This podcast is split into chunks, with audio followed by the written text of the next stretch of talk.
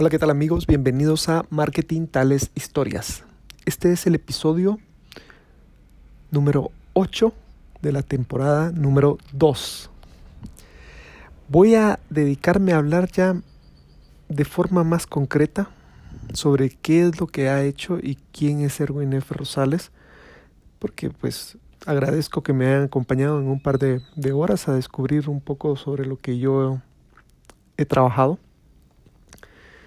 sin lugar a dudas han sido retos bastante importantes, creo que los que estamos ya en una edad arriba de los 35 años, sabemos el valor de la experiencia. Y no porque sea conocimiento, porque el conocimiento básicamente que nosotros podemos encontrar en, en alguna educación formal o en muchas educaciones formales, y me refiero a instituciones, pues lo que hace es ahorrarnos tiempo. Ya los cursos lo que hacen es trasladarnos toda esa información de una forma sintetizada para que ya, que ya seamos nosotros los que vayamos pudiendo obtener las diferentes referencias.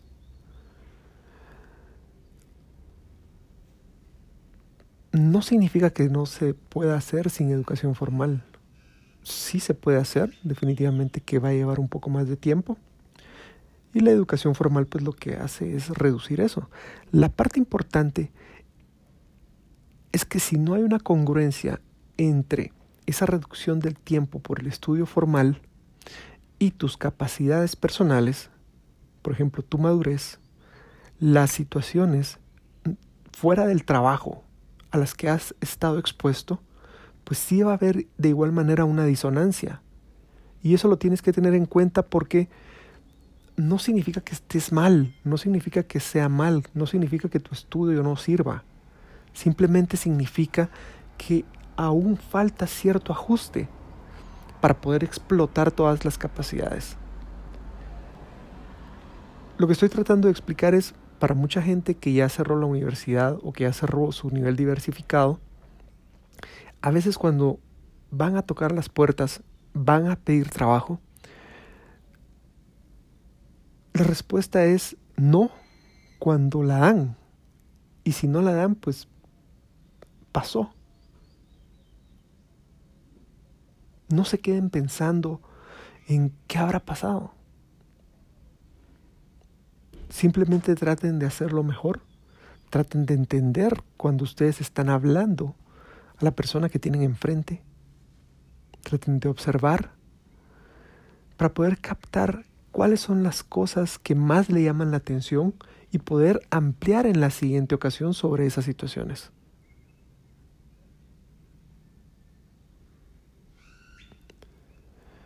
Va a llegar un momento en que tus experiencias a las que has tenido o a las que has sido expuesto, no importa si son dentro de un trabajo, puede ser en tu vida personal, puede ser en tu familia, puede ser con tu pareja, puede ser con tus amigos. Eso depende de tu actitud para aprender de otros, porque si estás esperando que las cosas te pasen a ti, pues entonces esa distancia siempre va a existir. De eso se trata marketing tales historias. Que tú escuchando a otras personas puedas reducir esa distancia o ese tiempo que tú necesitas y puedas conectar de mejor manera con lo que ya sabes y haces. Les comentaba que en el episodio anterior que pues yo estaba ahí en una posición completamente diferente a la que había desarrollado anteriormente.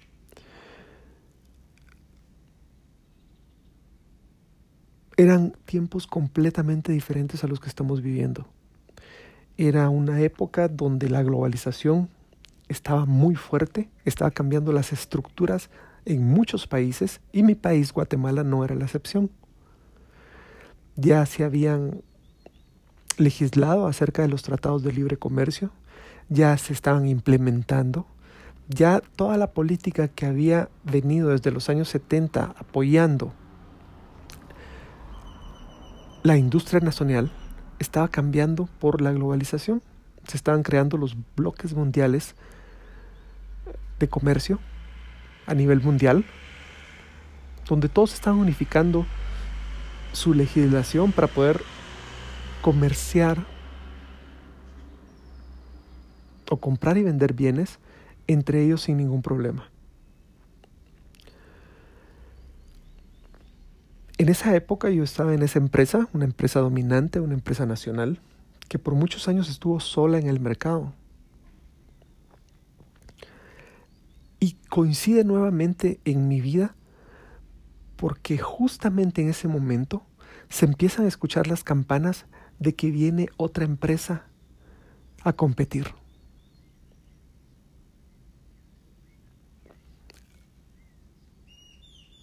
Eso cambió completamente todo el paradigma de la empresa. Así como sucede en todos lugares, en algunos puestos de la jerarquía, pues sí, se afianzaron a su posición de dominante, a su posición de, dominación del mercado, dominante del mercado. Y otros lo que hicieron fue empezar adaptar la empresa para poder competir en un entorno competitivo. Y sí, definitivamente se vio marcada mucho la diferencia en que la diferencia de edad para adaptar esa mentalidad. Algunos de los señores más grandes, que eran parte de la familia propietaria, pues sí tuvieron esa visión. No sé si a través de sus hijos o por ellos mismos, como parte de su proceso de evolución y empezaron a buscar personas que pudieran entrenar y capacitar a las personas que estábamos adentro de la empresa para esos nuevos ambientes competitivos. Entonces estuve expuesto a ese tipo de información. Nuevamente se hacía presente un nuevo cambio en el mercado, en una industria dentro de mi currículum. Como les decía, yo no lo había buscado. Yo tengo que agradecer a, pues a Dios que de alguna manera con la necesidad o con las ganas de superarme me iba poniendo esa inquietud en mí o el momento ideal para saltar y empezar a buscar nuevas oportunidades. Pues ahí estaba yo, en medio de todo eso. Como les comentaba, tenía a mi cargo un área especial donde pues se atendía a los clientes que eran muy especiales, muy importantes de la empresa porque generaban mucha imagen. Y pues una de las situaciones de, de, mercadeo es que normalmente esa imagen cae en cascada hacia abajo, hacia todo el mercado. Este producto tenía una característica particular porque era completamente diferente era el dominante en el mercado masivo, el dominante en el mercado nacional, también no quería perder esa posición dominante dentro de ese segmento especial, ese nivel socioeconómico A, B y C que tenía más capacidad de, de compra de otros productos importados y nacionales, que apelaban más a los estilos de, de vida que ellos podían pagar. Entonces mi tarea, básicamente ese fue el objetivo que me dijeron, era hacer una planificación y hacer un proyecto para sacar adelante esa área. Eso me llevó a cambiar mucho lo que yo hacía y me dejó aprender nuevas cosas que solo la gente de mercadeo me podrá entender. Normalmente nuestras actividades en el área de marketing, a nivel operativo, a nivel táctico me estoy refiriendo, son planificadas para tres meses, para un mes de vigencia en el mercado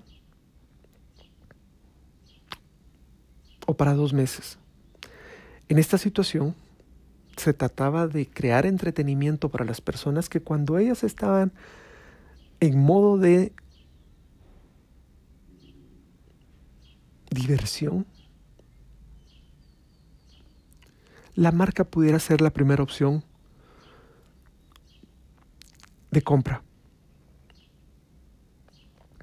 Era un momento bien difícil porque cuando yo sentaba y me llegaba a sentar, perdón, cuando yo me llegaba a sentar con los dueños de los restaurantes, los mejores restaurantes de Guatemala,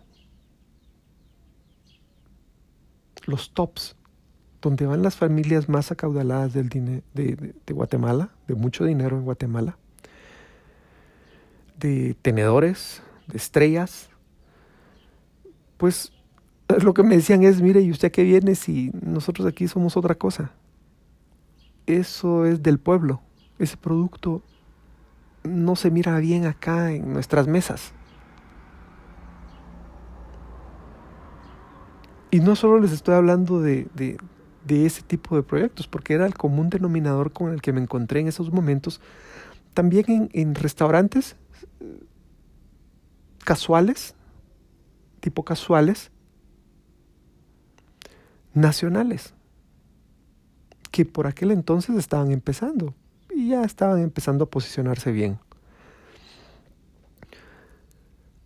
Afortunadamente con trabajo y con un poco de visión y un poco de estrategia se pudo lograr cambiar. Como les comentaba, se empezó a estructurar investigación de mercados de la empresa, donde nos comparábamos no solo dentro de nuestras marcas, sino que también comparábamos la parte de las diferentes categorías o los otros productos sustitutos que nos interesaba verificar. La evolución se fue dando, poco a poco fuimos mejorando esos índices que iban saliendo en esas mediciones, haciendo actividades cada dos semanas, actividades diferentes cada dos semanas a veces la frecuencia cambiaba una semana dependiendo de la temporada, porque también es un producto que tiene picos, principalmente en el calor o en las fiestas eh, de fin de año, por las celebraciones y el compartir con amigos. Entonces, se vio toda la evolución. Gracias a Dios, pues me tocó aprender de la gente, de mis compañeros que estaban como gerentes de marca en esos momentos de las diferentes marcas de la empresa, porque yo coordinaba con ellos las diferentes actividades para meterlas en esa área clave.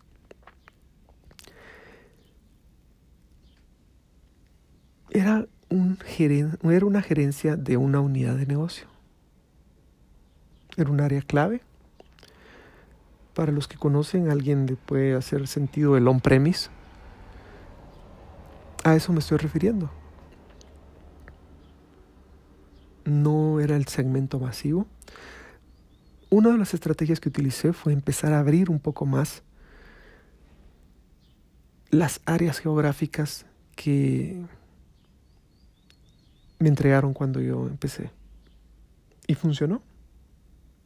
Coincidió pues con las áreas principalmente turísticas del país.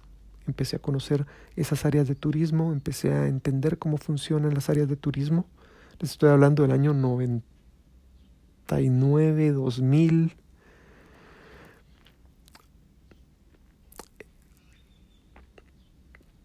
Junto a eso nos empezaron a entrenar preparándonos para la apertura del mercado de esa industria en específico en, en, Guatemala.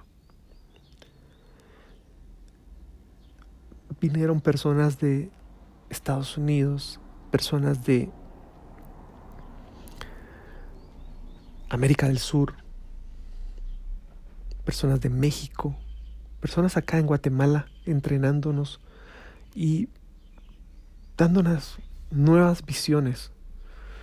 Para mí no eran diferentes a lo que yo había estudiado porque lo acababa de ver, me acababa de pasar rompiendo un mercado con, con la industria de restaurantes y también con el mercado bancario. Pero una de las características que más recuerdo es estar yo con otro par de personas en nuestros puestos en el área de mercadeo, porque había mucha gente joven.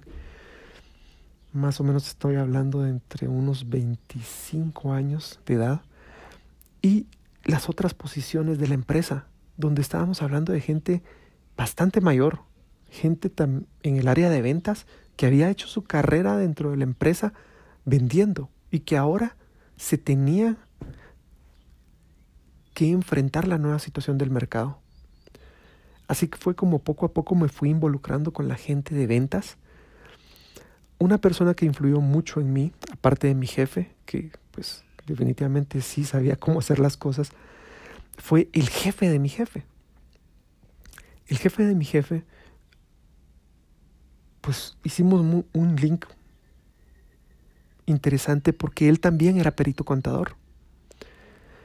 Él durante muchos años o años atrás había estado como gerente de marca en el departamento de mercadeo y mi jefe había sido el jefe de él. Él sale del departamento de mercadeo y va a la parte de ventas y va como gerente de ventas a una distribuidora de esa misma empresa.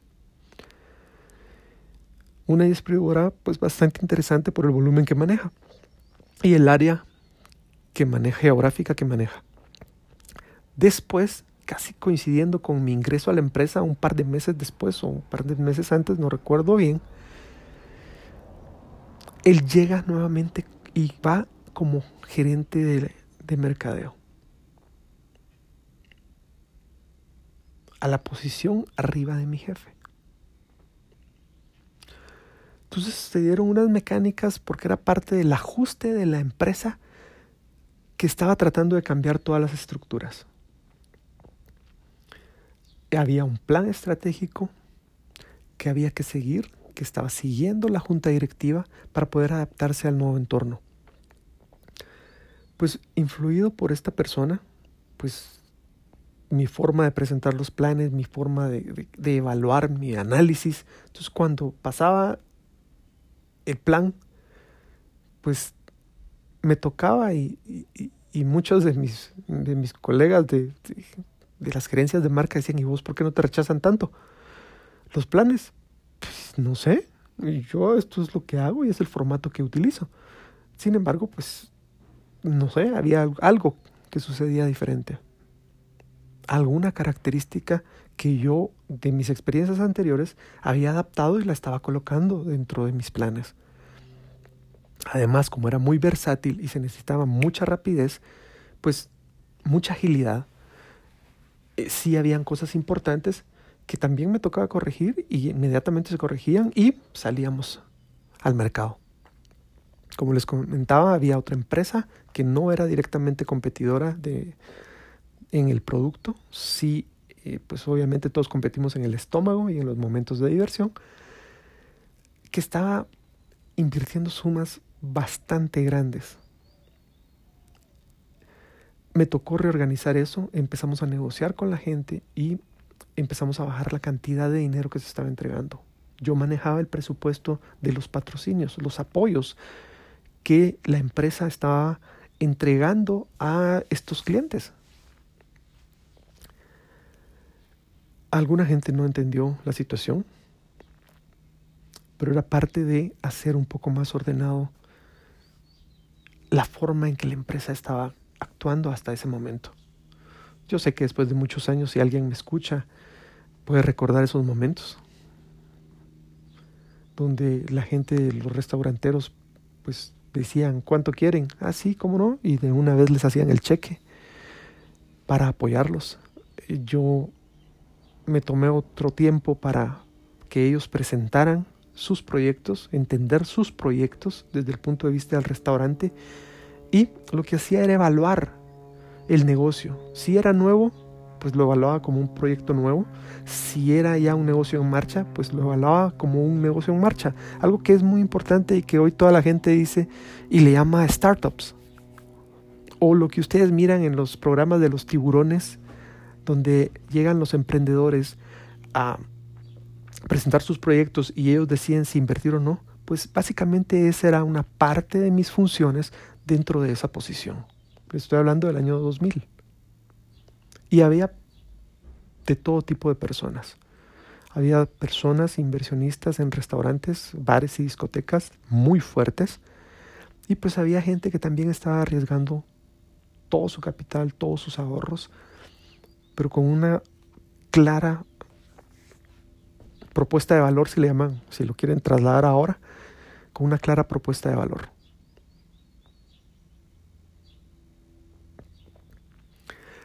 Se fueron dando las situaciones, los números se fueron dando hasta que un día recuerdo que mi jefe me llamó y me dijo, mira, quiero que me ayudes, necesito que vayas a una reunión. Me dio la dirección de la reunión, me dio el nombre del contacto y le dije, bueno, ¿y de qué es la reunión? Necesito que vayas y que me contés de qué es la reunión. En frío nuevamente me fui al lugar donde era la reunión y para mi sorpresa, la reunión se trataba o era con una de las empresas que manejaban el marketing a nivel mundial de uno de los deportes más populares del mundo, autorizadas por la organización que es el referente, que controla, que administra y que rige la competición de ese deporte a nivel mundial.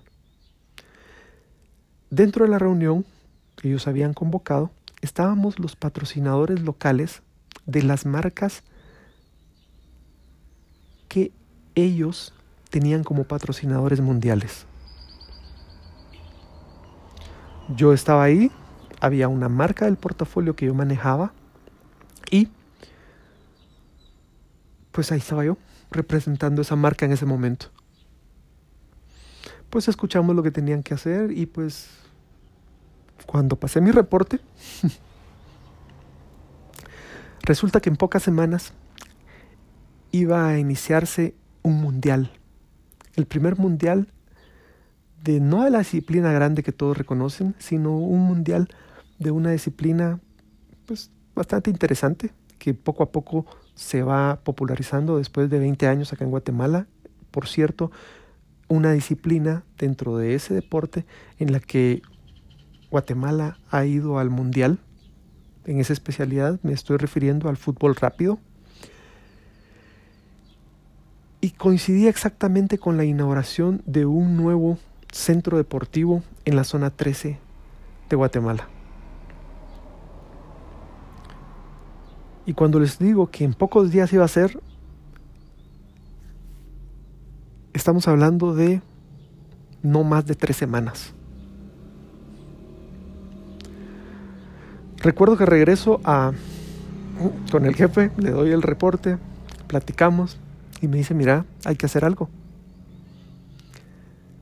Necesito que te cargues y necesito que dentro de tus actividades chequees una situación porque va a venir gente de Centroamérica, de dos países de Centroamérica, de Costa Rica y de Honduras. Lo vamos a tener que atender, vienen tantas personas y va a venir gente de Estados Unidos, los dueños de la marca a estar presentes dentro del evento.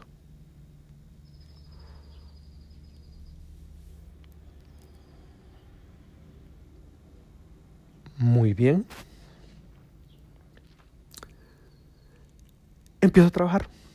Voy con el gerente de marca. Y me topo con la sorpresa que el gerente de marca ya no estaba o en esos días, por esos días, estaba saliendo de la empresa.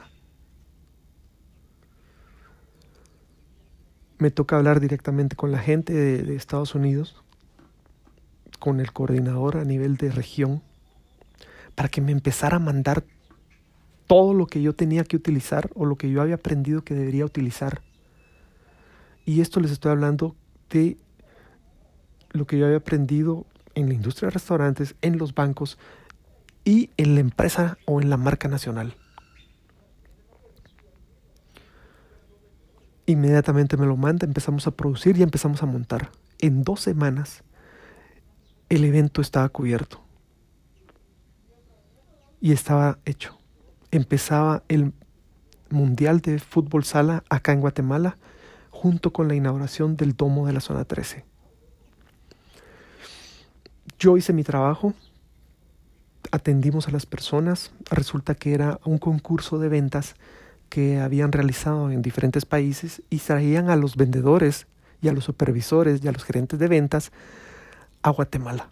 Afortunadamente los comentarios fueron buenos y se pudo lograr mucha empatía con la gente. Para mí terminó mi, mi trabajo ahí, yo seguí con lo que tenía que hacer. Cuando más adelante un par de semanas después, un par un mes después de esa actividad, me dice el jefe, mira, necesito que, que me ayudes con esta marca.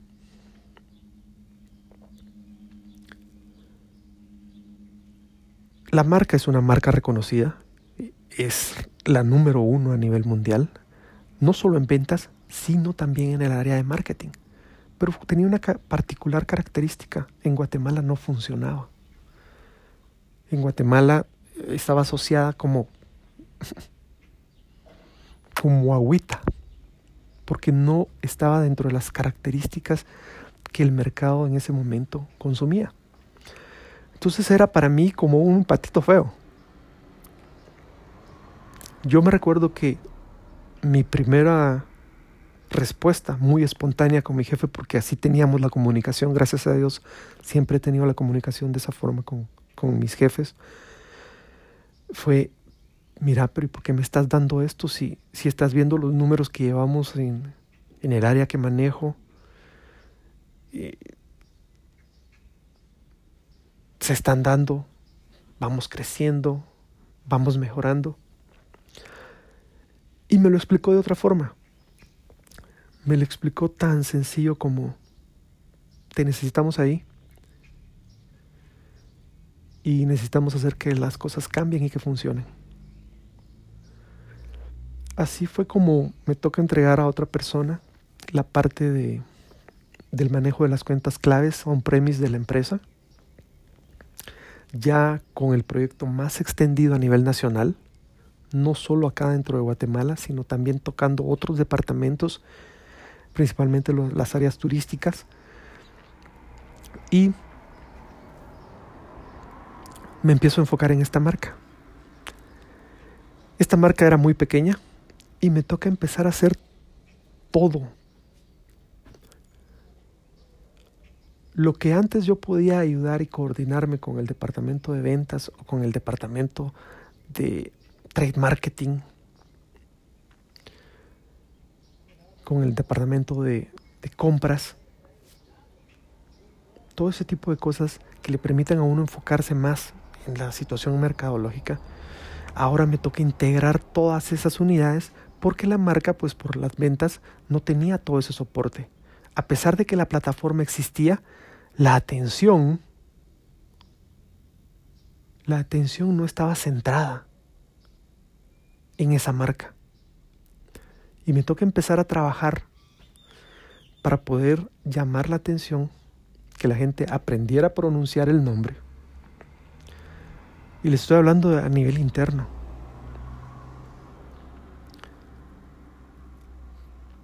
Para aprovechar la plataforma que ya la empresa tenía y que por supuesto que siempre la había tenido puesta a la disposición de la empresa o de la marca y el producto, pero porque siempre hay prioridades y ustedes saben que siempre las marcas más grandes pues acumulan más tiempo porque son las que más contribuyen a la empresa. Eso es algo entendible y lógico. Entonces, esa es otra prueba más que tuve que tener. Afortunadamente, pues se logra construir un proyecto, un proyecto donde lo que intento es aumentar las ventas, definitivamente es el objetivo. Saliendo un poco la parte de marketing, teniendo los criterios de marketing, el objetivo al final fue ese. Y en la parte de marketing empiezo a manejar una prueba piloto. Una prueba piloto diferente completamente a lo que la empresa estaba acostumbrada. Porque me recuerdo que me dijo el jefe, ¿y por qué no te vas a todos los lugares? No, yo solo quiero en este, este, este y este lugar. En ese momento recuerdo que no lo expliqué mucho, recuerdo que solo lo puse en un papel. Mis criterios no los había, no los había colocado dentro del plan del por qué había escogido yo esas áreas. Hasta más adelante fue que yo lo pude decir. Cuando me tocó, pues gracias a Dios, eh, las áreas estuvieron bien escogidas, la entrada al mercado fue pues bastante exitosa. No fue en el producto tradicional que la empresa estaba realizando, sino que fue en otro producto o otra presentación que se estaba trabajando y que estaba muy fuerte y muy popular en otros lugares. Pude entender la razón, revisando los números, es algo bien interesante, porque muchas veces uno piensa que, que es solo de agarrar los, los conceptos, las ideas de la agencia de publicidad y, y pues hacerlo grande y comunicarlo. No, eso tiene un trabajo de carpintería antes, porque el objetivo final que nosotros tenemos dentro del departamento de mercadeo es ayudar a maximizar la rentabilidad. No es nuestra responsabilidad la utilidad completa de la empresa, pero sí el manejo de la marca y del producto. Entonces se escogió la presentación especial, una presentación completamente diferente a la dominante en el mercado, incluso para la marca nacional líder. Y salimos a diferentes regiones. De esa cuenta me empieza a tocar conocer toda la región de Guatemala a nivel rural. Recuerdo estar trabajando muy de la mano, muy de cerca con gente de ventas muy profesionales que llevaban años de estar ahí. Y cada vez que, que yo hacía eso, sabía que estaba ayudándome a mí, a mi futuro profesional a crecer. Fue muy desgastante, sí, porque me tocaba salir por mucho tiempo de mi casa, estar lejos de mi familia. Cuando yo llegaba de regreso a mi casa me dedicaba completamente a ellos. Entonces, pues esa fue la parte de lo que yo entendí y que actué bajo el lema aquel de deja que tu trabajo hable. Y ahora lo que estoy haciendo pues básicamente es eso, quitar esa instrucción de dejar de que mi trabajo hable por sí solo y actualizarlo a lo que está sucediendo actualmente. Uno de mis jefes tenía una máxima, una frase, yo le ahora le llamo mantra de internet o mantras. Él decía, si vas a poner un huevo, cacarea. Lo tenés que cacarear.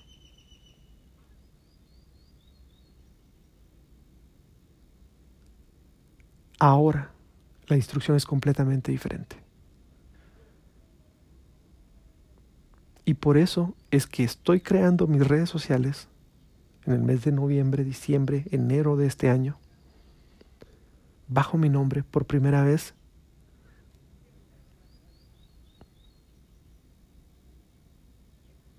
Y les estoy contando quién es Erwin F. Rosales. Porque en las época, en la época del internet, es bien fácil que tú saques algo, una idea, y que alguien la copie.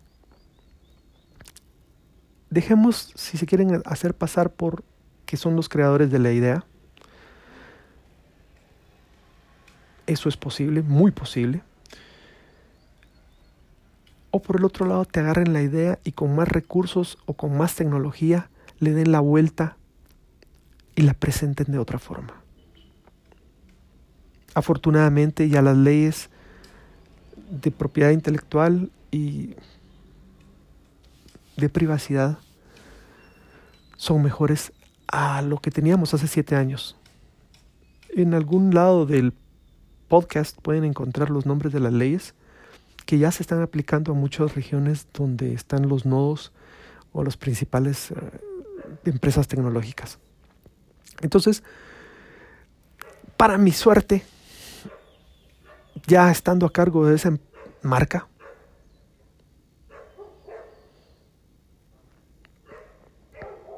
ya había hecho el traslado de la parte de, de, la unidad de negocios a otra persona,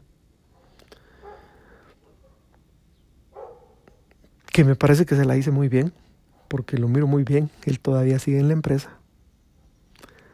Eso significa que se traslape y esa persona que fue bien escogida para sustituirme, pues efectivamente fue una labor bien hecha.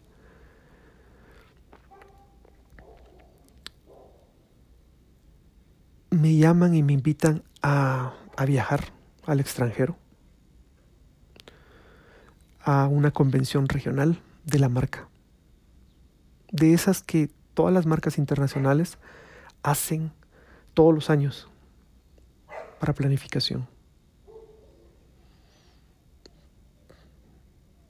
Por primera vez, lo que yo había escuchado que habían hecho los dueños de la empresa de restaurantes donde la que había trabajado, de donde habían traído una idea y que había explotado también de alguna manera y me había cambiado la forma y que había logrado alcanzar el enlace entre educación y empresas, desarrollando proyectos para personas que estaban por recibirse, ahora me tocaba ir a mí. Y eso era pocos años después.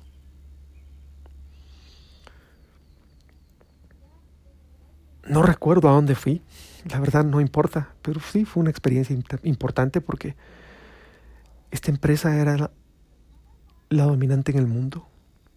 Y ustedes saben lo que es una empresa cuando es dominante en el mundo. Todos quieren trabajar con ella. Están en los mejores hoteles. Están en los mejores lugares. Y así es como tratan a sus personas, a las personas. Y eso también sucede acá en las empresas nacionales. Voy, presentamos lo que, lo que, lo que hicimos en el año, ¿verdad? Y al final de todas las sesiones de planificación de actividades y revisión de actividades, de estar interactuando con las personas en Estados Unidos, junto con mis colegas de los demás países de Latinoamérica, estoy hablándole desde Argentina y Chile, hasta Guatemala, porque México ya estaba considerado como otra, como otra región. Pues resulta que me llaman al frente y me dicen, miren, lo queremos premiar. Por ser el rookie del año.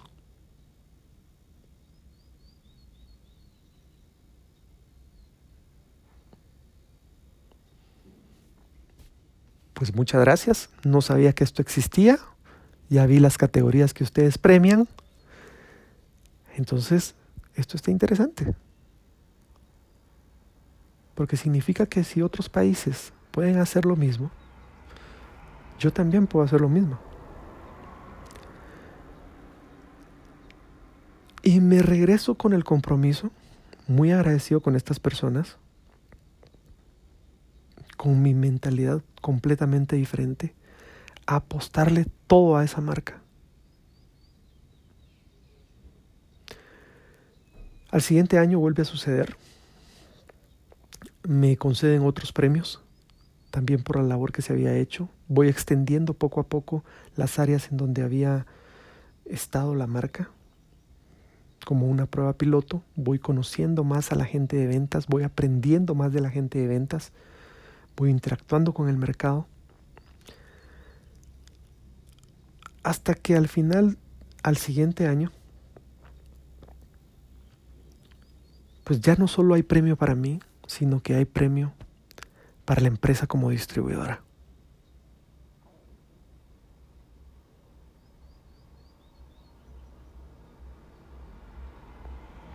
Algo completamente diferente que no estaba en mi plan y que nunca imaginé que iba a pasar con la marca Patito Feo.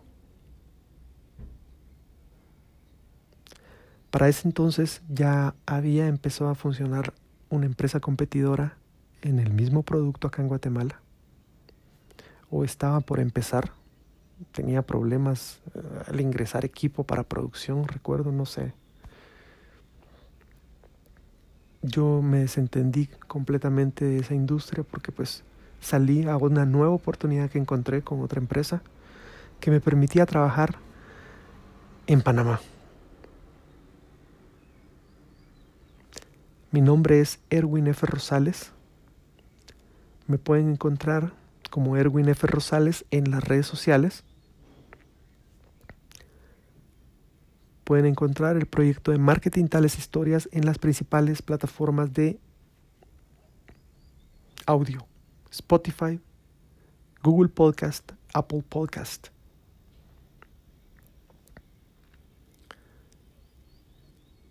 También en marketingtaleshistorias.wordpress.com. Y hoy quiero hacer un reconocimiento especial a una persona muy importante en mi vida, que es a la que en realidad yo le debo todo esto que les estoy contando. Ella es, ella es mi mamá. Mi papá, que desde pequeño me ha ayudado y me ha guiado. Me han ayudado y me han guiado. Primero para no perder los pies de la tierra. Tener mi cable a tierra para no perderme dentro de todas estas cosas que ha tenido la oportunidad uno de conocer, de aprender, de vivir.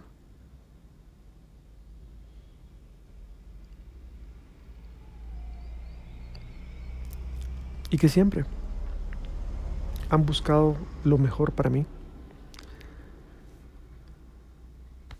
evitándome pues que me pasen ciertas situaciones que probablemente a ellos les pasaron y que muchas veces no valoramos. A veces hasta peleamos a diferentes edades, nos enojamos porque nos llaman la atención, nos regañan o nos corrigen.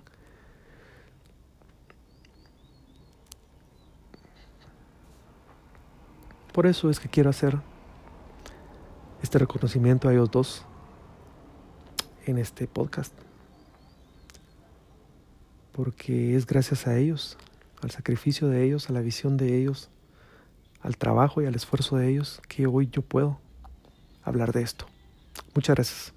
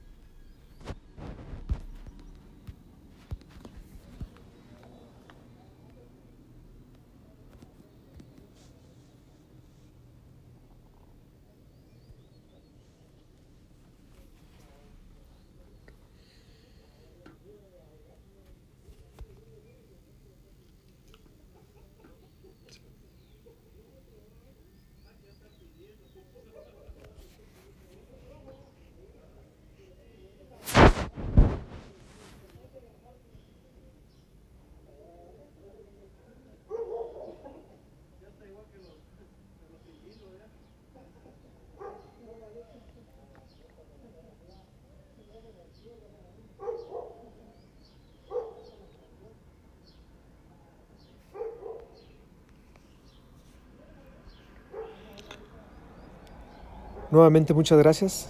Esto en mi mente fue un minuto de silencio.